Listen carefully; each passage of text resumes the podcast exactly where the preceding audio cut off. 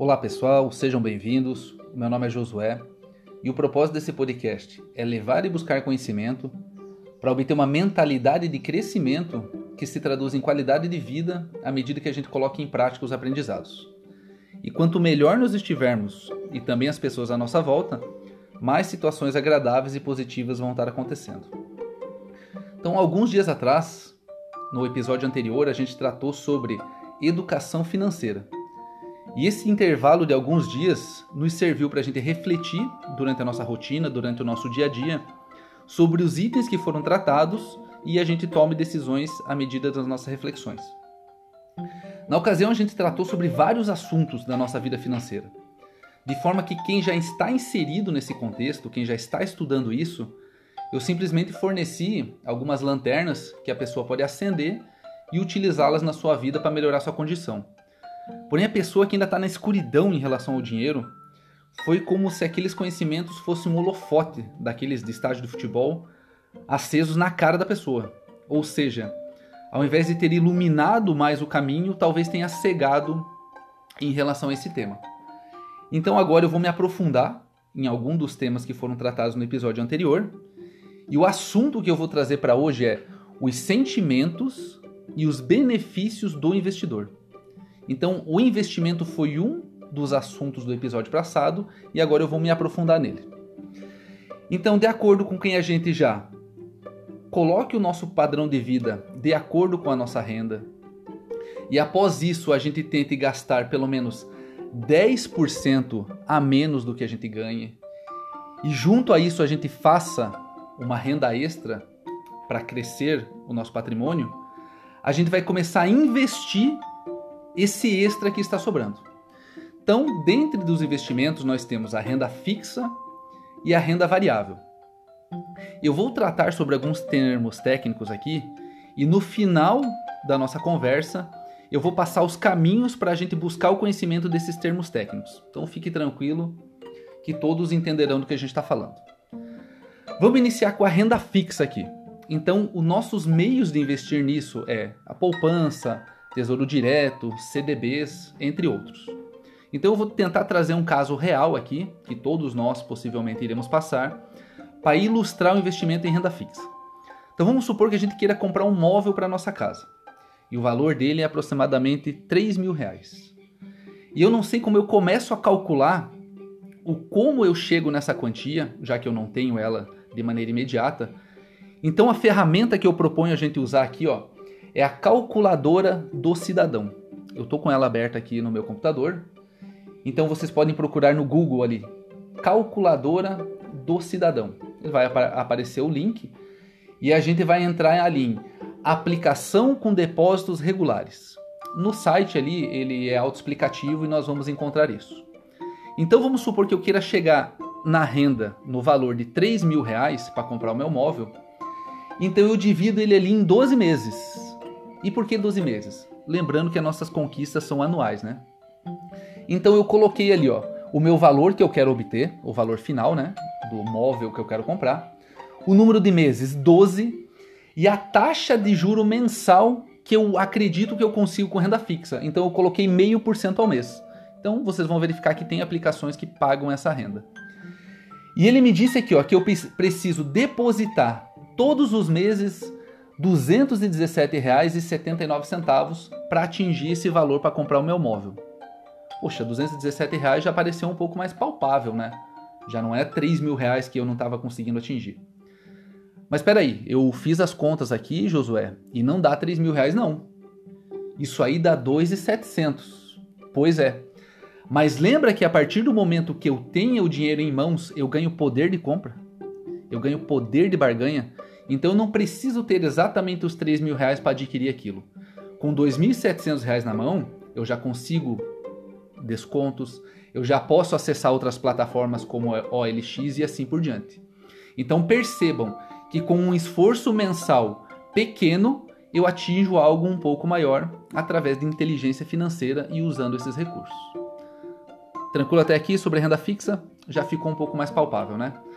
Vamos falar agora sobre renda variável que essa é mais emocionante, essa promove sentimentos mais acalorados.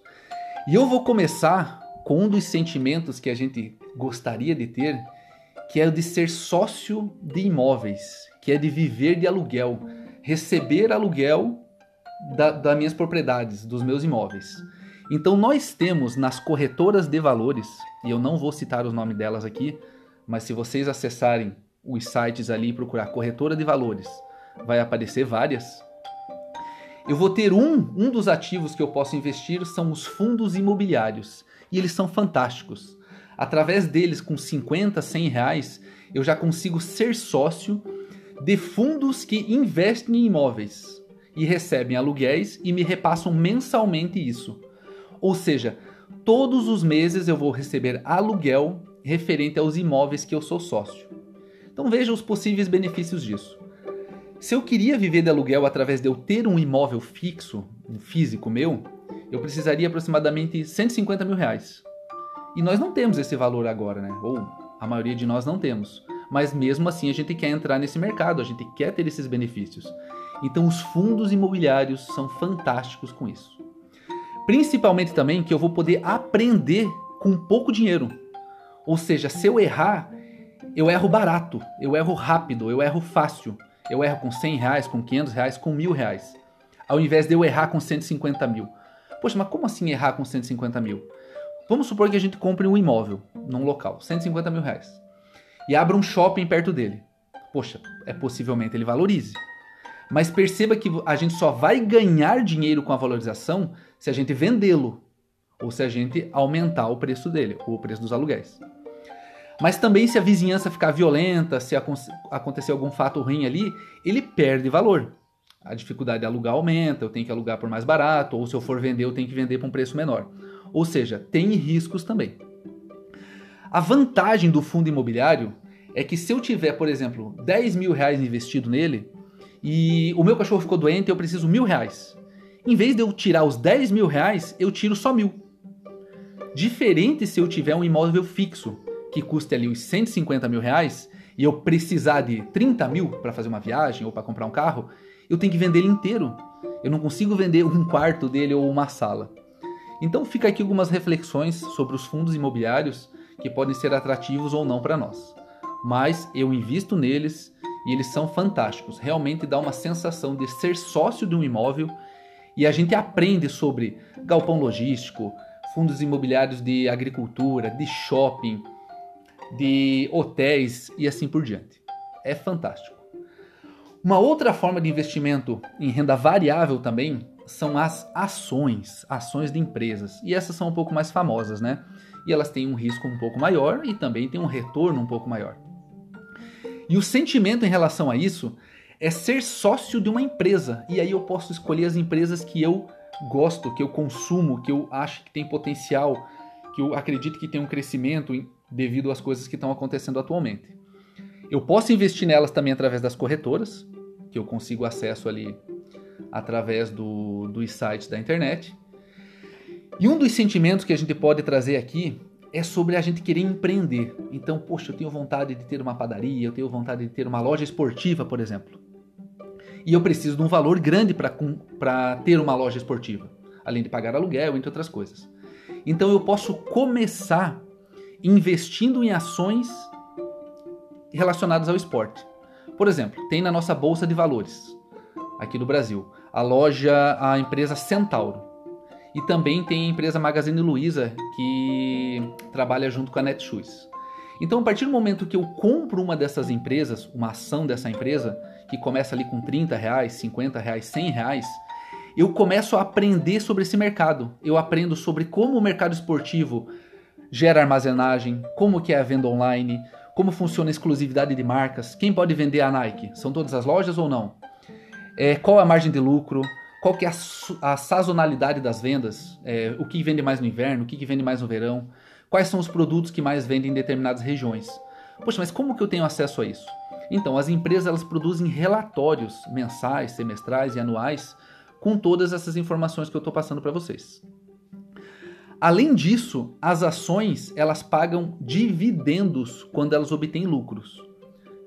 A gente vai ver que nem todas fazem isso, porque algumas estão em processo de reinvestir o seu dinheiro, mas o fato é que quando a gente compra ações, A gente se torna sócio da empresa. Essa é a mentalidade que nós temos que ter.